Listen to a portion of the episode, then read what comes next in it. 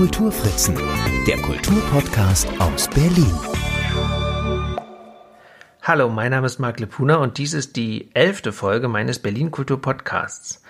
Das erste Mal produziere ich den nicht in Berlin, sondern ganz weit weg, nämlich in Wien. Und zwar sitze ich in der wunderbaren Buchhandlung Löwenherz in der Berggasse 8. Als ich mir nämlich überlegt habe, was ich machen könnte, so aus Wien heraus über Berlin, fielen mir Veit und Jürgen ein, die seit vielen Jahren diese Buchhandlung führen. Ja, und nun sitze ich hier mit Veit. Wir kennen uns schon eine ganze Weile und natürlich reden wir heute über Bücher. Aber bevor wir über Bücher reden, reden wir über Veit und Löwenherz. Veit, Danke schon mal, dass du dir die Zeit nimmst, hier mit mir zu reden im Büro, während nebenan Bücher verkauft werden. Schön, dass wir zusammen jetzt diese Podcast-Episode gestalten. Ja, hallo Marc. Äh, also du hast mich ja schon vorgestellt. Mein Name ist Veit Schmidt und äh, ich bin einer der beiden Löwenherzen der Buchhandlung Löwenherz in Wien. Was macht denn diese Buchhandlung so besonders? Ach, das sind so ganz viele Dinge. Also erstens begreifen wir uns als integralen Ort der Lesben- und Schwulenszene Wiens und auch darüber hinaus.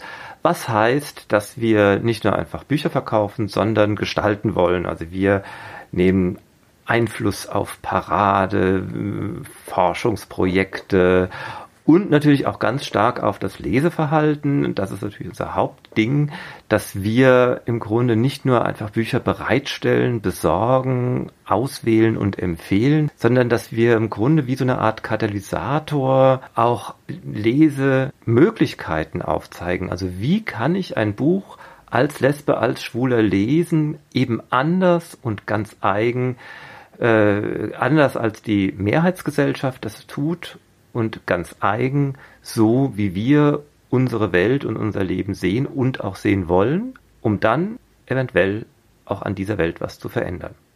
Jetzt hast du gesagt, Bücher für Lesben und Schwule. Ihr habt ja auch ganz viel, ähm, also im Grunde alles, was nicht heteronormativ ist, wenn man so möchte, steht bei euch im Zentrum oder kann man bei euch bekommen? Sehe ich das richtig? Ja, klar. Das Label, das wir uns gegeben haben, Buchhandlung für Lesben und Schwule, ist ja kein exklusives, sondern ein inklusives. Und es ist äh, vielleicht dann eher so ein bisschen als Gestus der Bescheidenheit irgendwie und der Vorsicht äh, zu nehmen, dass wir da auch jetzt keine ähm, überbordenden Ansprüche geltend machen können, was jetzt nun alles in welcher Weise auch von wem authentisch oder besser authentisch gesehen werden könnte, als wir zwei das tun. Mhm. Und äh, seit wann gibt es die Buchhandlung schon? Seit 1993. Das ist ja schon ein ganz schön stolzes Alter. Da sind wir bei 27 Jahren, richtig? Ja, volle 27, vor, volle 27 vor ein paar Tagen war Geburtstag. Ah, genau. Ah, wunderbar. Immer am 1. Juli. Mhm. Dann habe ich mir aber wirklich den richtigen ausgesucht, weil die Aufgabe, die ich dir gestellt habe, war mal zu schauen, dass du so eine Handvoll queere Bücher habe ich es mal genannt. Mir war es wichtig, dass wir da äh, gut mischen und dass du mal auf der auf die Suche dich machst in deinem Laden, was es an Berlin Büchern gibt. Und vor uns liegt ein hoher Stapel. Das ist mehr als nur eine Handvoll. Da freue ich mich sehr drauf. Und dann würde ich sagen, fangen wir doch jetzt einfach mit dem ersten Buch an. Genau. Anknüpfend jetzt erstmal an das, was du gesagt hast, war mein Ausgangspunkt bei der ganzen Geschichte, weil wir ja hier in Wien sind und das Ganze ein Blick von Wien aus auf Berlin ist. Das hat illustriert schon mal auch gleich ein wichtiger Punkt, glaube ich, was Berlin ja auch für Lesbenschule, queere Menschen ausmacht. Es ist ein Sehnsuchtsort und immer auch eine Projektion, ein Blick drauf. Zwar natürlich auch immer wieder ein Blick von innen nach außen und auf sich selbst. Aber dieser Blick auf das, was Berlin sein könnte, der ist halt doch auch ganz wichtig und äh, das hat war auch ein bisschen mein Leitgedanke. Und das erste Buch, das ich mir da gleich genommen habe, ist, weil ich finde, Berlin steht auch dafür, dass am Anfang das war, was über 100 Jahre später als queer bezeichnet wird, das war eigentlich der Ausgangspunkt. Das waren die Beobachtungen von Magnus Hirschfeld und die Beschreibungen von Magnus Hirschfeld über das, was er als drittes Geschlecht beschrieben hat in Berlin, nämlich, dass sich die Geschlechterrollen verwischen, dass es virile Frauen gibt, dass es weiblich anmutende Männer gibt, das alles nicht mehr so eindeutig war und da hat er zunächst einmal auch gar nicht so sehr Labels verpasst wie schwul und lesbisch, das kam ein bisschen später, Das hatte natürlich auch was mit der Vorsicht zu tun, denn man lebte ja zu dieser Zeit in der Zeit des Totalverbotes. Aber das war auch im Grunde ein Denkansatz, ein Beobachtungsansatz. Hier ging es darum, Uneindeutigkeit zu beschreiben, Vielfalt, im Grunde all das, was heute unter vermeintlich neuen Erkenntnissen abgefeiert wird.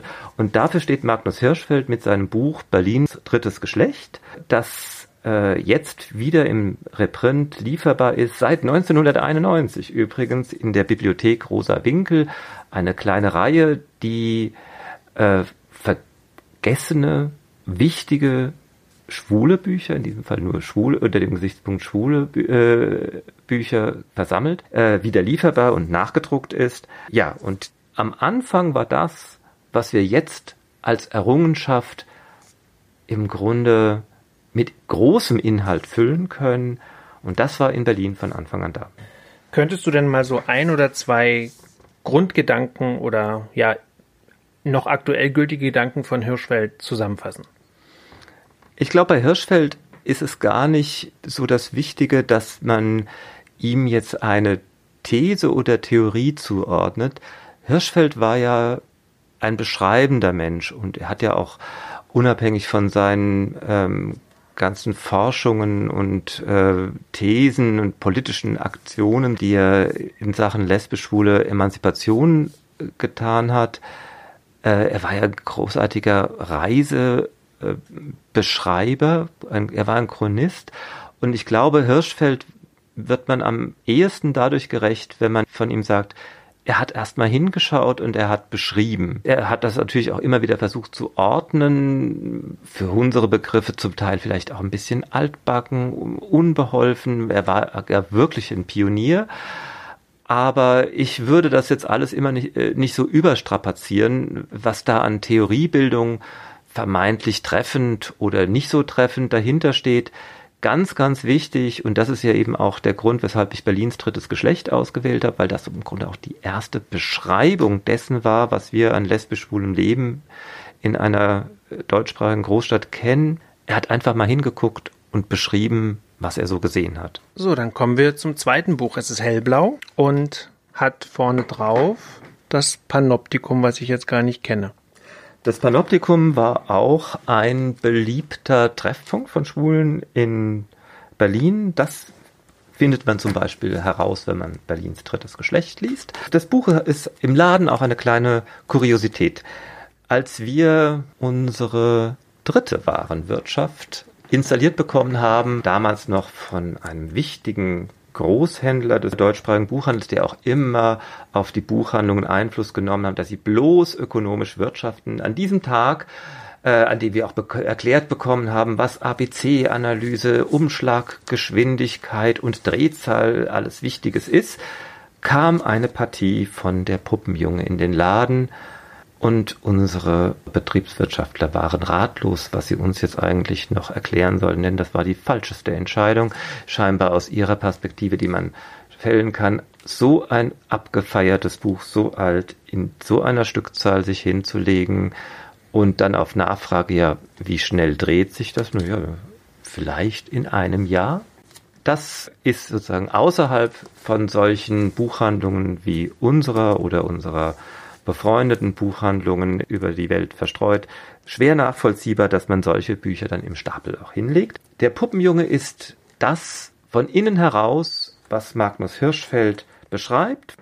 Ein Roman, der gleich zwei wichtige Schauseiten lesbisch-schwulen und in dieser Hinsicht eben schwulen Lebens zeigt, nämlich die Nähe von Intimität, Freundschaft, Liebe und gesellschaftlichen Grenzgängern, in diesem Fall Strichern.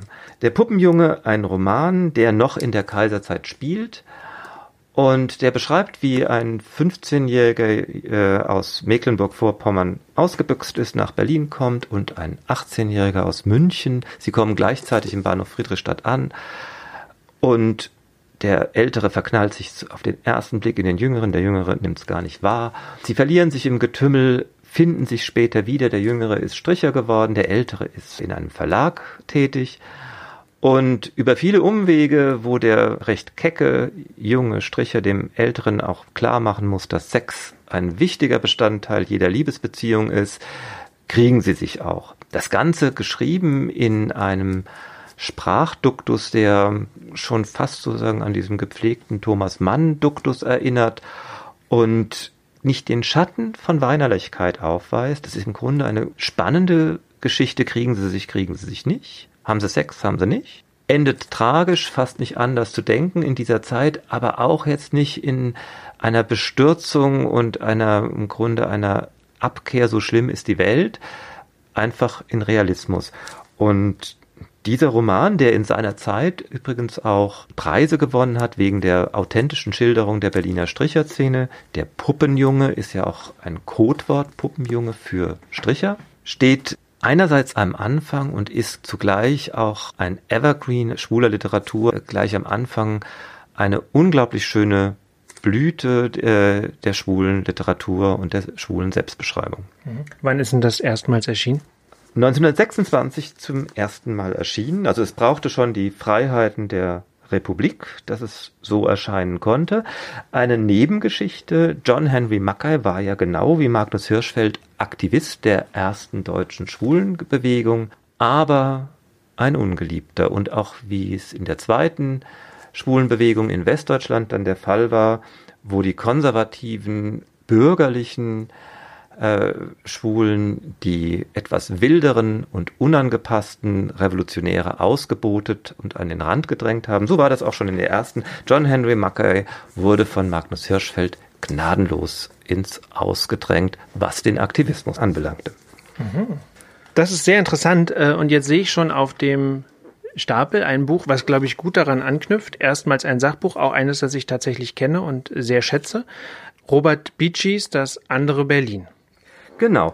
Die Erfindung der Homosexualität, eine deutsche Geschichte, trägt das Buch im Untertitel und das beschreibt in einmaliger Weise eben die besondere Rolle Berlins in der Ausbildung dessen, was wir schwules und dann auch lesbisches Selbstbewusstsein heute nennen und als solches wie eine große Selbstverständlichkeit kennen.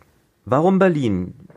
Grundsätzlich ist ja unstrittig, auch für Robert Beachy, dass das Großstadtmilieu in seiner Mischung aus Anonymität und der Möglichkeit, intime Schutzräume für kleine Gruppen zu errichten, eine Grundvoraussetzung für das ist, was wir schwules Selbstbewusstsein nennen. Das hat es in allen Großstädten gegeben.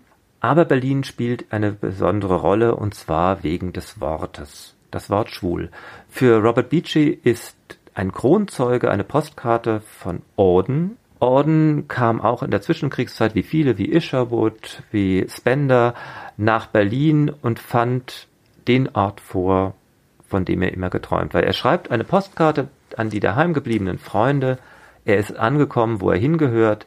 Er hat hier das Wort dafür gefunden, was er ist. Er meinte schwul. Das ist umso bemerkenswerter, dass Orden zeitlebens eigentlich nie richtig Deutsch gelernt hat. Er lebte ja nach dem Krieg hier in der Nähe von Wien in Kirchstetten, aber auch da hatte er mit Deutsch nicht viel am Hut. Und umso bemerkenswerter ist, dass er in dieser Fremdsprache das Wort gefunden hat, das ihn zu sich selbst gebracht hat. Und das ist ein Beispiel. Das Buch ist ja ein recht dicker Schinken, also da kommt schon noch mehr als diese eine Postkarte als Beleg und als theoretische Ausführung von sehr viel Material, das Robert Beachy äh, durchgeackert hat. Äh, aber das illustriert sehr gut, was die These eigentlich von Robert Beachy ist, dass es nämlich in diesen sich bildenden Milieus eines Wortes der Selbstbeschreibung bedurfte, das eben in der Übersetzung dann tatsächlich zu einem Exportschlager aus Berlin in die Welt wurde und insofern tatsächlich Berlin für das, was wir heute schwul nennen und überhaupt identitäres Bewusstsein, also lesbische Identität zum Beispiel auch, dass das eine entscheidende katalysatorische Wirkung hatte. Das nächste Buch auf dem Stapel ist von Klaus Mann. Das ist tatsächlich eines der Bücher, die mich in meiner Jugendzeit extrem geprägt haben. Ich glaube, ich habe das so gelesen, da war ich 16 oder 17 und danach habe ich äh, mir ich glaube, einen Regalmeter Klaus Mann angeschafft oder mir habe schenken lassen, bis hin zu den Tagebüchern. Wir haben Klaus Manns, ich glaube sogar ersten Roman da, kann das sein? Ich glaube, es ist der erste Roman, Der fromme Tanz. Genau, Der fromme Tanz, Klaus Manns Debüt in der Tat.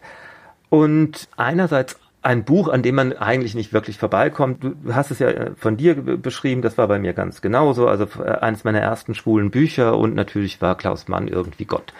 Und er beschreibt darin eine schwule Szene, er beschreibt die Bar-Szene, wie man ausgegangen ist, wie man sich gefühlt hat, äh, wie man Leute kennengelernt hat. Es ist alles irgendwie wie heute, natürlich ein bisschen verschoben, aber irgendwie man fühlte sich sofort angekommen, man ist sofort mittendrin und weiß, aha, hier gehört der schwule Jung hin.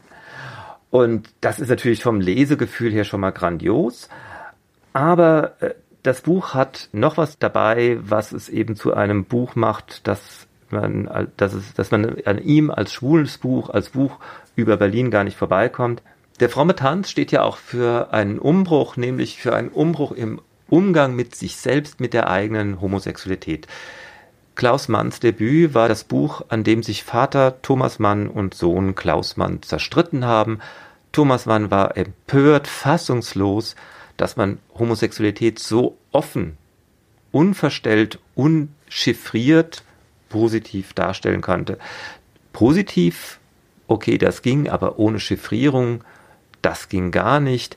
Es musste wie äh, im Tod in Venedig schwiemelig verstellt, ästhetisch überhöht sein oder in einer Novelle versteckt, wo äh, dann auch, äh, der schmatzende, alternde Thomas Mann in der Tonaufnahme, als er das selber vorgelesen hat, äh, dann irgendwie auch selbst pikiert über sich selbst sagen, ja, die Sache war die, dass Hans Tonio liebte.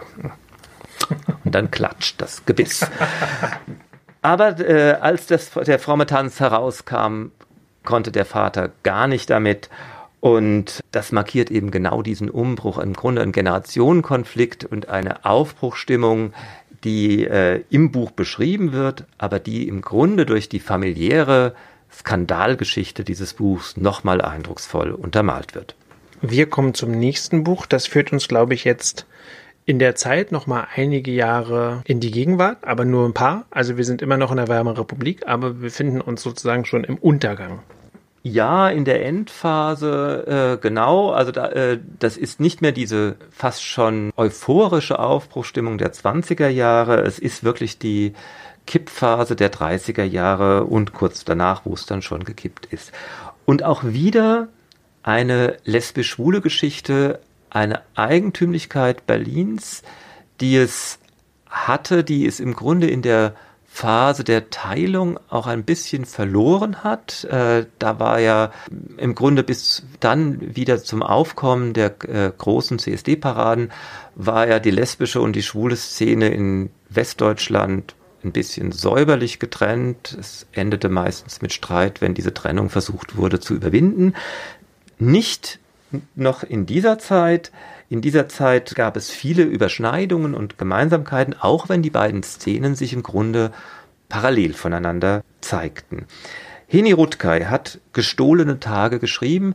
Im Kern eigentlich ein, wirklich ein lesbischer Roman, muss man sagen. Es ist zwar von der Handlung her 50-50 lesbisch-schwul, aber es ist ein lesbischer Roman, was man allein schon an der Erzählhaltung merkt, denn es gibt immer eine lesbische Passage, die ihn warmherziger, empathischer Ich-Perspektive der Protagonistin äh, erzählt wird und dann so ein bisschen distanziert die schwulen Passagen auktorial. Das hängt auch damit zusammen, dass der Schwule keine so besonders gute Figur macht.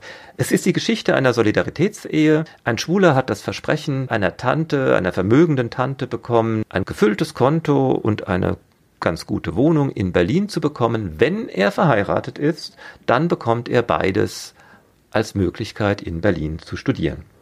Der schwule Jung ist ein ziemliches Weichei und denkt eigentlich nur so ein bisschen drüber nach, wie er die Tante überlisten kann, hat allerdings überhaupt keinen Plan und kommt auf einer Familienfeier mit einer entfernten Cousine zusammen und merkt, dass die offenkundig lesbisch ist und seine einzige mutige Tat im Leben besteht eigentlich daran, in einer ruhigen Minute diese entfernte Cousine anzusprechen, ob sie ihn nicht heiraten will. Er will nichts von ihr, er will ans Geld. Sie geht darauf ein, sie kommen aus ihrem miefigen Süddeutschland heraus ins großstädtische, quirlige Berlin.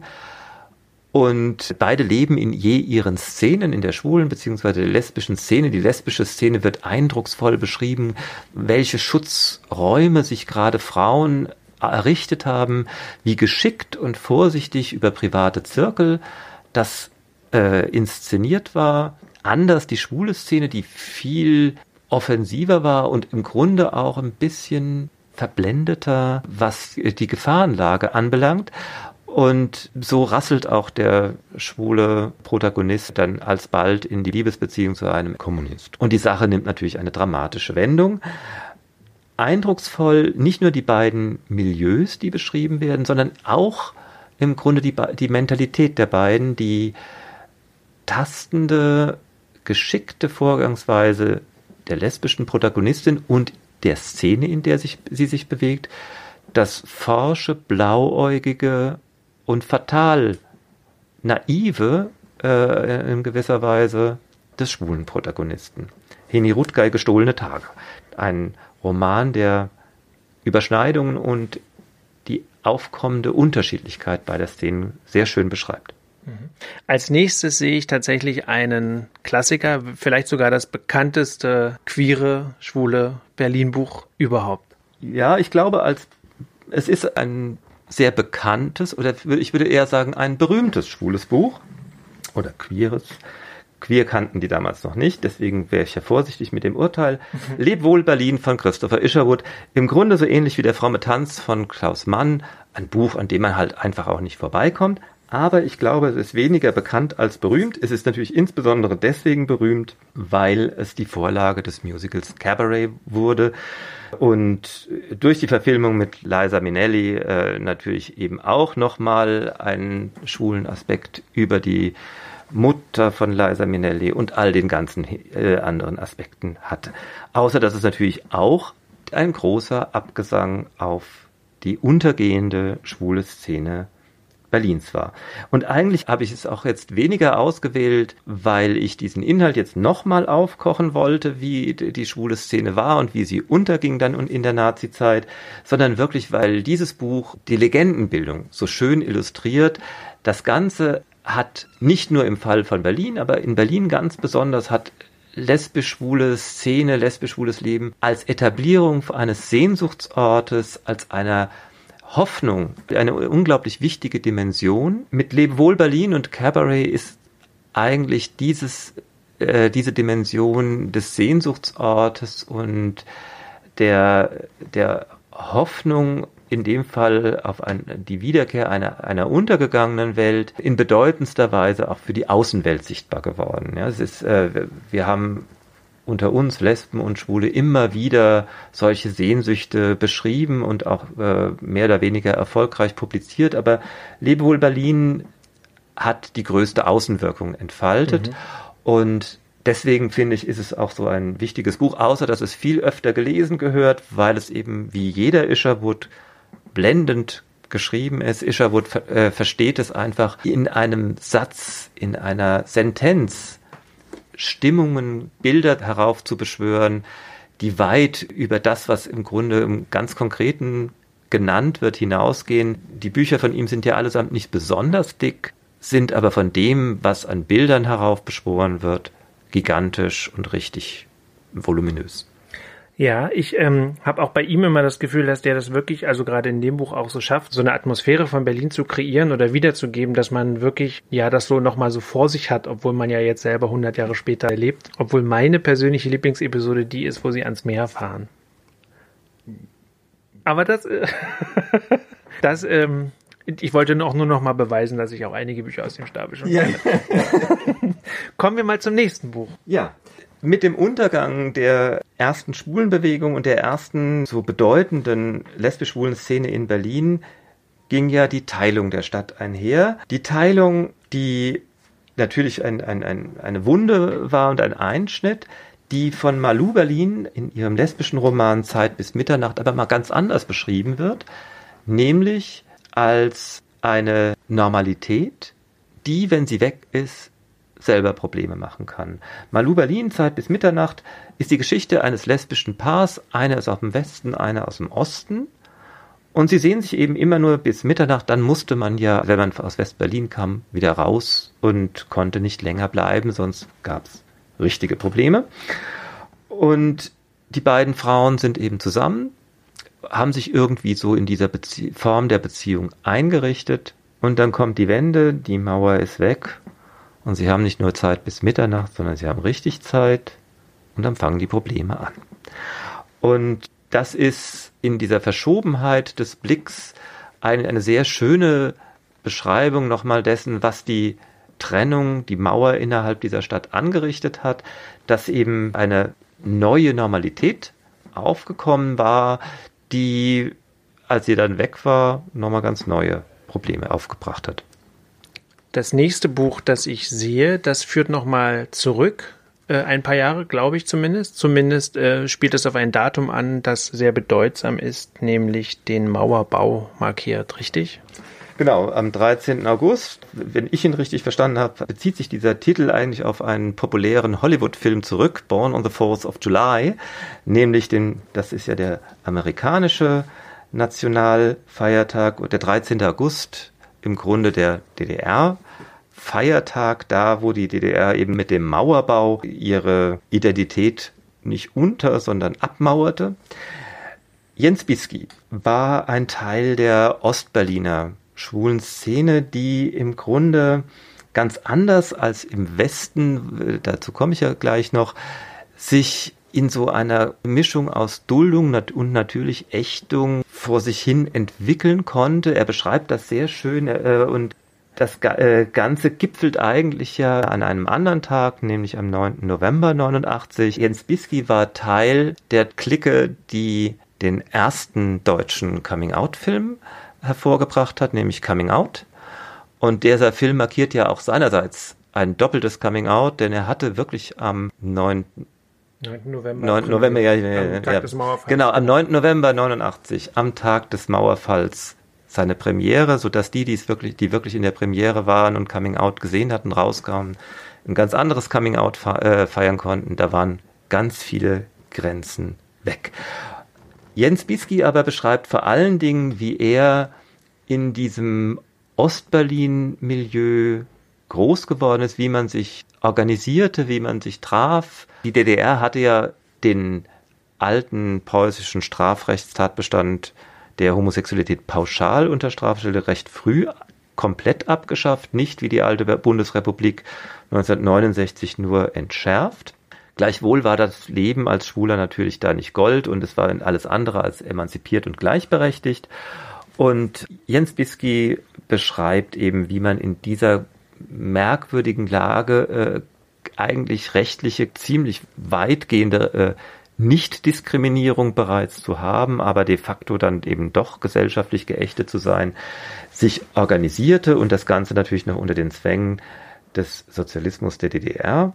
Und er schreibt das eben, wie der Titel auch äh, illustriert, aus dem Rückblick. Im äh, Grunde ist es ein Gegenentwurf zu dem natürlich auch sehr staatskritischen Film Born on the 4th of July. Ist das natürlich schon auch eine große DDR-Kritik, aber es ist, geht, geht deutlich darüber hinaus. Es ist eigentlich im Grunde eine Deutschlandkritik. Der Sozialismus und ich hat er im Untertitel. Ganz so einfach geht's bei Jens Bisky nicht, dass er einfach nur die Vergangenheit einfach nur in den Orkus geschmissen würde. Und ist das, ähm, Jens Bisky ist ja auch der, der jetzt dieses große Berlin-Buch gemacht hat, ne? Genau. Ähm, und ist das jetzt dann romanhaft oder ist das eher so ein Sachbuch oder ist das so eine das Autobiografie? Ist, es, ist eine, es ist eine klassische Autobiografie. Ich würde auch nicht sagen, dass es ein autobiografischer Roman ist. Es ist eine klassische Autobiografie, die äh, sich zumindest behauptet, auch sehr stark an Fakten und Daten orientiert, eigenen Beobachtungen, äh, aber es ist jetzt nicht irgendwie in eine fiktionale Romanhandlung überführt oder literarisch überhöht. Das ist es gar nicht. Es ist wirklich ein Zeitzeugnis. Das nächste Buch, was wir jetzt auf dem Stapel haben, ist äh, Die Nachahmung von Leben von Jens Korthals. Das kenne ich tatsächlich auch, das äh, mag ich auch sehr. Das führt uns jetzt nochmal in den Westen. Genau. Berlins. Das ist eben, das fand ich jetzt als Gegenbild zu diesem, dieser, äh, dieser Stimmung und dieser, diesem Lebensgefühl, das Jens Bieski beschreibt, äh, einen schönen Kontrast nämlich wie haben sich Schule im Westen eigentlich auch inszeniert. Das finde ich ist ja auch ein roter Faden, der sich durch all das zieht. Schwulsein ist ja irgendwo natürlich schon Natur gegeben, also irgendwie diese ganzen vermeintlichen Vermischungen und Optionen mag es ja gesellschaftlich geben, aber individuell ist man da, glaube ich, dann doch recht festgelegt. Aber wie das nun konkret aussieht, was das schwule Leben nun konkret ausmacht, das ist natürlich nicht nur dem Willen derjenigen, die das Leben gestalten, unterworfen, sondern natürlich auch ihren Möglichkeiten, den gesellschaftlichen Rahmenbedingungen und äh, den Szenen, in denen man sich bewegt. Und Jens Korthals beschreibt da äh, außer einer packenden Geschichte, dass im Grunde da äh, eine Obsession gewesen ist eines Mannes, der ihn angehimmelt haben muss, ein Leben lang. Ähm, außer an dieser packenden Geschichte, äh, wo eben einer draufkommt, erst nach dem Tod des anderen, dass das eben so war, was er hat ihn zwar ein paar Mal getroffen, aber nie so richtig geschnallt, was los war. Das ist einerseits schon mal sehr äh, vereinnahmt als Roman, das zu lesen. Aber was er vor allen Dingen toll beschreibt, ist, wie sich im Westen im Grunde schwule Szene so zwischen, zwischen Bürgerlichkeit und Gosse versucht hat, irgendwie zu, zu positionieren, als Außenseiter manchmal der Gesellschaft gezielte Abtrünnige einer betont bürgerlichen Welt, dann immer wieder war auch Teil der, der, die anderen Schwulen, die betont bürgerlich aufgetreten sind. Aber irgendwie musste man sich zu diesen zwei Polen befinden. Das war im Grunde die kulturelle Aufgabe jedes Schwulen, dass man sich da irgendwie einordnet und in, in dieses Spektrum je nach äh, Lebensgefühl oder auch Lebensabschnitt irgendwie einordnet. Eben ganz anders, wie offenkundig das Jens Bitzky im Osten gemacht hat, wo es eben eher so ein Durchwursteln unter dem ja leicht die, die Luft abschnürenden dieser Watte der, der Nichtdiskriminierung äh, äh, rechtlicherseits, aber dann doch gesellschaftlicherseits war hier eher sozusagen dieses offensive, mach was aus diesen beiden Polen, Bürgerlichkeit oder völligem Außenseitertum. Das wird eigentlich bei dem bei Jens Korthals ganz anschaulich beschrieben. Das war jetzt ja, also das ist ein Buch, das ins Westberlin der 1980er Jahre führte. Auf dem nächsten Cover sehe ich jetzt den verhüllten Reichstag und frage mich natürlich dann, ob das auch ein Buch ist, das 1995 spielt. Ja, das spielt 1995. Äh, der verhüllte Reichstag ist ein wichtiges Motiv es ist eben die Zeit der jungen Wiedervereinigung. Das war auch schon meine Zeit, wo ich nicht mehr in Deutschland war und ich hatte von außen so ein bisschen den Eindruck, man konnte zwar sehen, dass das natürlich alles nur ein bisschen ein Schein war, aber man konnte mitunter immer wieder das Gefühl haben, es war eine Zeit der Unschuld der, des wiedervereinigten mhm. Deutschlands und diese Unschuld war eigentlich nochmal symbolträchtig im verhüllten Reichstag auf den Punkt gebracht. Das war ein Volksfest, da, da war ich dann da. Ich habe mir einen irren Sonnenbrand geholt, weil das äh, diese, diese Verhüllungsstoffe, die waren ja so leicht alubeschichtet und haben das Sonnenlicht gnadenlos reflektiert. Es war Hochsommer und man äh, hat sozusagen, die Sonne schien waagerecht auf einen drauf, weil sie eben von diesem verhüllten Reichstag reflektiert wurde. Und Zeit der Unschuld insofern, weil man wirklich dachte, obwohl natürlich schon die ersten rechtsradikalen schlimmen Übergriffe da waren und es sich abzeichnet, dass es so unschuldig nicht bleiben wird. Es gab immer noch die Hoffnung, dass es vielleicht wirklich so etwas Unbeschwertes äh, wie ein, äh, wie ein unbeschwertes wiedervereinigtes Deutschland geben könnte. Und das ist eigentlich auch die Atmosphäre, die dieses Buch einerseits illustriert, Einerseits äh, deswegen, weil es eben andererseits an einem Totalzerwürfnis einer Männerfreundschaft zerbricht. Also die Männerfreundschaft scheitert und im Grunde umso vermeintlich unschuldiger, leichter erscheint die Situation in Berlin. Es äh, wird eben auch geschildert, wie man äh, einfach auf dem Dach des verhüllten Reichstags mal Sex haben kann. Es ist irgendwo alles auch ein großer Spaß. Und das wird äh, umso plastischer deutlich, als eben die eigentliche Handlungs- Geschichte, die Story, die, die, die dem Ganzen zugrunde liegt, eine Freundschaft zwischen zwei Männern ist, die eine sehr tiefe Freundschaft war. Sie haben einmal im Leben auch Sex und das endet auch dann gleich fatal oder es ist jedenfalls der Kern der Zerstörung ihrer Freundschaft. Ein heftiger Roman an, in dieser Hinsicht, wie eben diese Freundschaft zerbricht, aber eben drumherum ein Berlin, das sinnbildlich mit dem verhüllten Reichstag seine schönste Seite zeigt. Und da wir den Titel noch nicht genannt haben, es ist Manchmal ist das Leben von Matthias Frings. Genau, von Matthias Frings, dessen Bedeutung eigentlich auch für die schwule Literatur und für die schwule Bewegung auch der alten Bundesrepublik gar nicht so äh, unterschätzt werden kann. Er war ja der, einer der ersten offen schwul auftretenden Journalisten. Ich erinnere mich noch, als er da im Spiegel äh, einen ganz frühen Artikel über AIDS geschrieben hat. Da musste ich mich ja schon in ihn verlieben, weil er so diesen wunderbaren Satz mit dem Futur exakt gebildet hat. Ich werde gelebt haben eine, wirklich einer der ganz frühen schwulen Aktivisten, die auch eine große Öffentlichkeit erreicht haben, ohne dabei in einer aggressiven Weise den Umsturz zu propagieren. Ja, äh, ich kenne ihn tatsächlich auch als Tschernikau-Biograf. Das war auch ein Buch, äh, was auch nochmal ganz toll so diese 80er Jahre Zeit äh, nochmal beschrieben hat, wie ich finde. Und diese ganze AIDS-Krise äh, letztlich auch, die ja dann ja, ja, der hat, eben, er hat ja, er hat ja, also wirklich, da hat er viel gemacht. Und er hat ja auch, ähm, also eben, er, er ist journalistisch aufgetreten, er ist ja auch innerhalb der schwulen Szene immer wieder aufgetreten. Und er hat es eben einfach geschafft, zu, aber vor allen Dingen auch zu einer Zeit, wo das noch gar nicht so selbstverständlich war, als schwuler Mann so aufzutreten, also wenn man bedenkt, dass selbst der zweite schwule Außenminister Deutschlands nicht mal ein eigenes Coming-out schaffte, sondern dass er dafür seine Kanzlerin brauchte, die ihn äh, mitsamt Freund zur Geburtstagsparty einlud. Das war ja viel später, als er sich schon in der Öffentlichkeit äh, als schwuler Mann in gewisser Weise aber auch etabliert, positioniert hat. Also da, er war eigentlich immer seiner Zeit weit voraus. Also das Buch eben weist nochmal 25 Jahre zurück. Jetzt kommen wir, glaube ich, mit den letzten beiden Büchern, die wir haben, im Berliner Gegenwart an.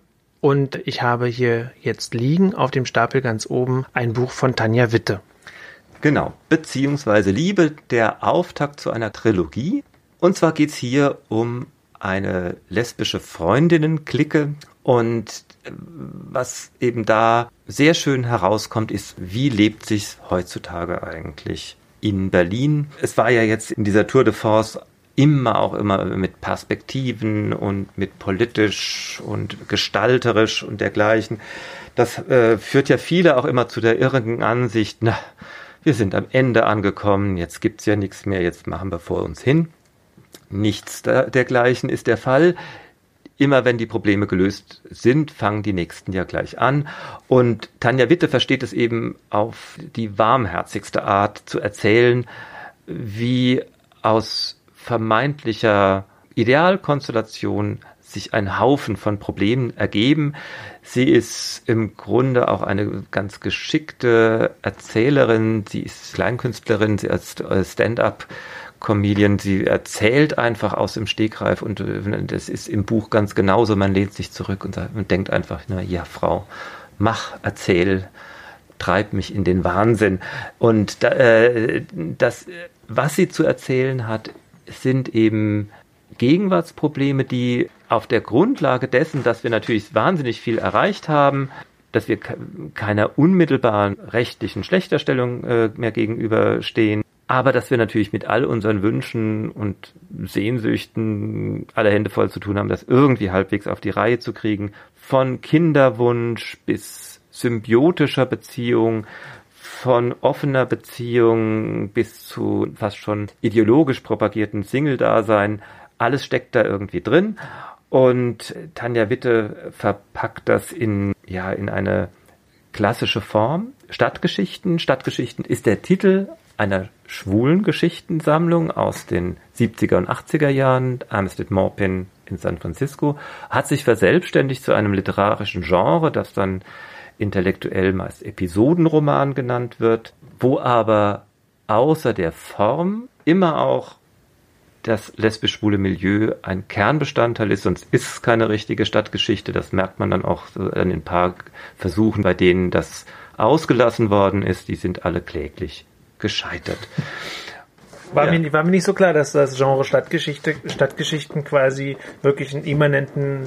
Äh ja, es ist eine der wenigen Beispiele, wo eine literarische Gattung sich über die Form bestimmt aber im Grunde auch ein Motiv hat, das vermeintlich nicht zwingend ist, aber ohne geht's nicht. Okay, finde ich gut. Ich lese jetzt mehr Stadtgeschichten. Du, wir kommen zum letzten Buch und ich freue mich, dass äh, ich habe nämlich mich schon gefragt, ob auch ein Krimi dabei ist und äh, jetzt ist ein Krimi dabei. Ja, genau. Und zwar der zweite Krimi von Felix Hass, sein letzter Schritt. Felix Hass hat sich offenkundig zum Vorsatz gemacht, eine Krimireihe zu schreiben, die an den Orten schwulen Berliner Sextreffen stattfindet. Der erste war im Lab, einem großen Fickschuppen in Berghain. Der zweite spielt am Wannsee und am FKK-Stand, wo sich Schwule treffen. Und Felix Hass hat einen zauberhaften schwulen Kommissar, der ein bisschen ein kleiner Loser ist, äh, aber auch ganz wief, weil er verbindet seine sexuellen Gelüste mit seinen Ermittlungen und irgendwie kommt er dann doch voran.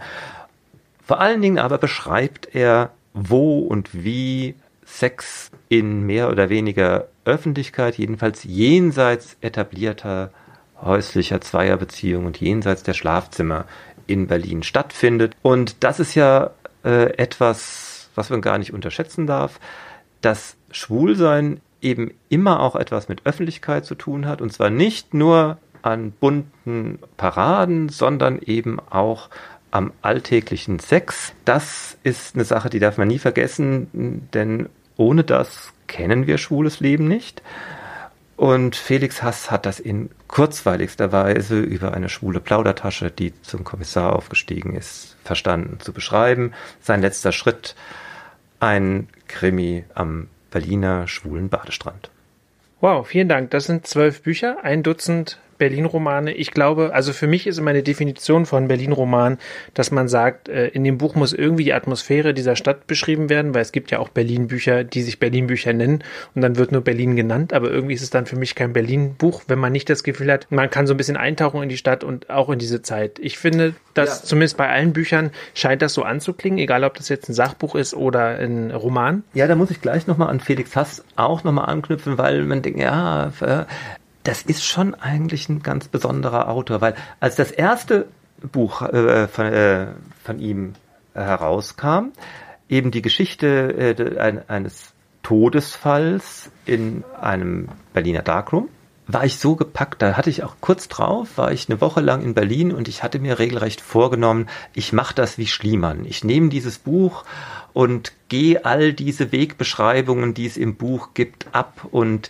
lauf das nach und das also sagen, wie eben Schliemann die Schritte zählt, äh, wie lang es von den Quellen des Kamandros bis zum vermeintlichen Stadttor von Troja sind. so musste ich eigentlich dann auch Felix Hass abschreiten. Also das ist wirklich eben nicht nur eine Milieu, sondern eine Ortsbeschreibung, die er da immer abliefert die äh, ist nicht einfach nur so ein bisschen Berliner Lebensgefühl, das ist schon wirklich mittendrin.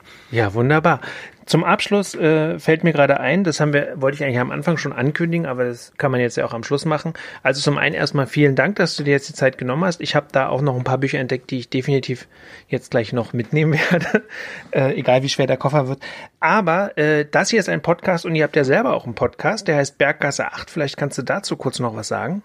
Ja, Berggatz 8 ist unser Podcast, der so auf eine Initiative eines Kunden entstanden ist, der eben auch gerne Radio macht. Und wir machen eben einmal im Monat Radio am dritten Sonntag um 16 Uhr. Und die große Version, die Vollversion gibt's eben übers Internet als Podcast äh, nachzuhören.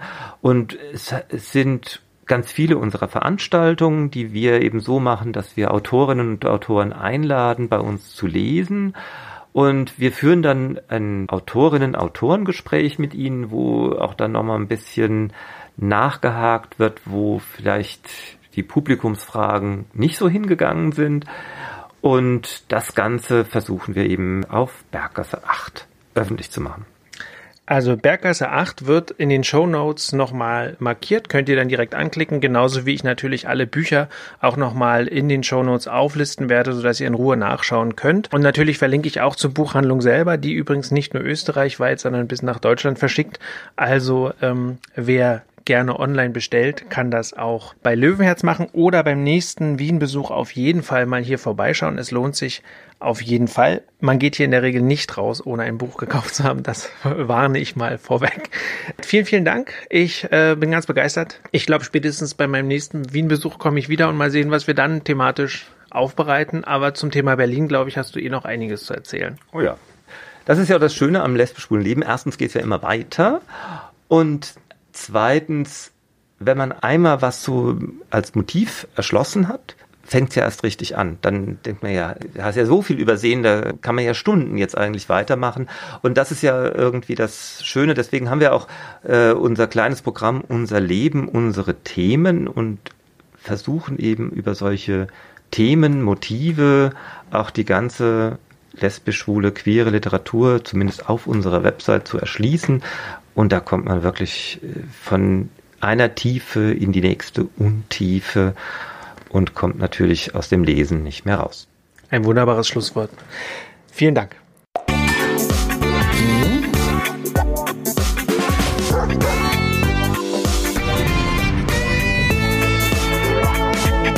Die Kulturfritzen, der Kulturpodcast aus Berlin.